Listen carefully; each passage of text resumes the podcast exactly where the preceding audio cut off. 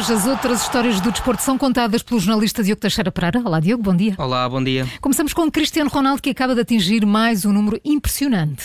Ultrapassou os 800 golos na uh, carreira. É, Isto chega ontem. a uma determinada altura que é como os valores do Euro Milhões. Já é só muito dinheiro. Aqui já, é só, já são só muitos, uh, muitos golos. São muitos golos mesmo. Foi, foi no jogo frente ao Arsenal. A equipa de Londres até foi a primeira a marcar. E do lado do Manchester, o primeiro golo foi marcado por outro português, Bruno Fernandes, que seria deles sem nós, uhum. que não marcava há nove jogos. O jogo acabou com uh, o United a vencer por 3-2 e foi Ronaldo quem marcou os outros dois golos. Ora, esta é uma vitória importante e, como vemos com a marca portuguesa, com este resultado, o Manchester põe um ponto final numa série de três jogos sem vencer e sobe ao sétimo lugar da Premier League, onde está com 21 pontos. Portanto, os nossos portugueses ainda têm de fazer mais um bocadinho, mais um mais bocadinho um para irem subindo na classificação. Para conseguirem ir até lá acima. Mas sim. olha, Diogo, estamos a falar do Manchester United, que vai ter um novo treinador e que pode obrigar Ronaldo a deixar os automóveis de luxo guardadinhos na garagem. Na garagem. Na garagem. Ronaldo, Bruno Fernandes, Diogo Dalot, não são só os portugueses, Pogba em princípio também, Cavani também, todos os jogadores, uh, e a culpa é toda de Ralf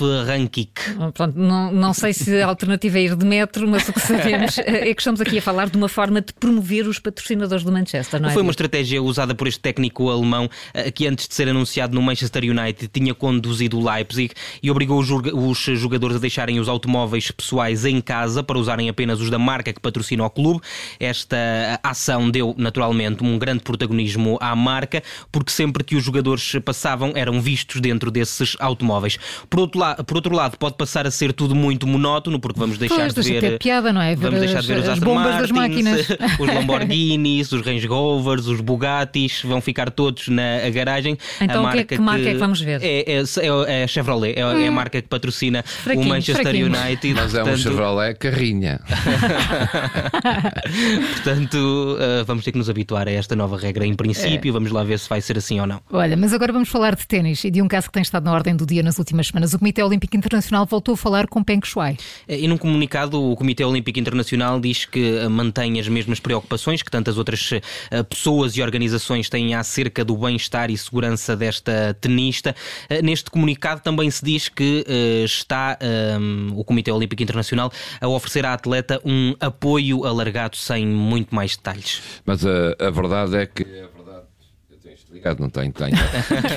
Mas o Comitê continua a ser muito criticado pelas poucas referências aos, à falta de respeito pelos direitos humanos. Não, não te estávamos a silenciar porque estás a falar de direitos não, humanos, mas de facto, de facto é uma crítica que tem sido feita ao Comitê e desta vez. e desta vez não, não vai muito uh, mais longe do que aquilo que tem ido. Neste comunicado, o Comitê diz que está a ser. Uh, está a usar diplomacia suave, é esta a expressão usada neste comunicado. Também é garantido que há contactos regulares com várias organizações desportivas chinesas que estão perto da atleta eh, continuam a insinuar algumas dúvidas sobre o verdadeiro empenho do Comitê Olímpico Internacional neste caso, uma vez que pode implicar o desconforto das entidades que estão a organizar os Jogos Olímpicos de Inverno, que se realizam precisamente em Pequim, claro. Eh, e para breve ficou prometido eh, um encontro presencial entre o presidente do comitê e esta atleta, a ver vamos se acontece. Se acontece. E se abrimos com um número impressionante, os 800 golos, 801 golos. Os 801 de, foi mais um, sim. De Ronaldo vamos fechar com outro, 456 km hora. Foi a velocidade. que o meu carro dá. todos os dias de manhã, todos os dias de manhã vir aqui para. Isso é mais o Paulo Ferreira. Mas esta foi a velocidade atingida por eh, Max Biaggi numa moto elétrica. Uh, para, para termos uma, uma noção, os carros de Fórmula 1 podem chegar aos 370 km hora, mas isso é muito raro uh, de acontecer. Portanto, é ainda mais impressionante é este valor. É ainda mais impressionante porque estamos a falar de uma moto elétrica, não é? é uma moto especial. Uh, tem uma forma peculiar que faz lembrar um foguete e este recorde foi conseguido num sítio muito particular, no Kennedy Space Center da NASA. Este piloto italiano conseguiu bater este recorde no espaço de 1 km e ao longo de 5 dias conseguiu bater ainda outros 20 recordes. Há esperança para os veículos elétricos. Mas aposto que depois ficou sem bateria, não foi? Ficou sem Fez bateria. Um teve, teve que pôr a carregar e entretanto a bateria está viciada. O jornalista Diogo Teixeira para e as outras histórias do desporto. Se não apanhou tudo desde o início, vale a pena ouvir em podcast. Fica disponível dentro de minutos. Diogo, obrigada. Bom fim de semana. Adeus, bom fim de semana.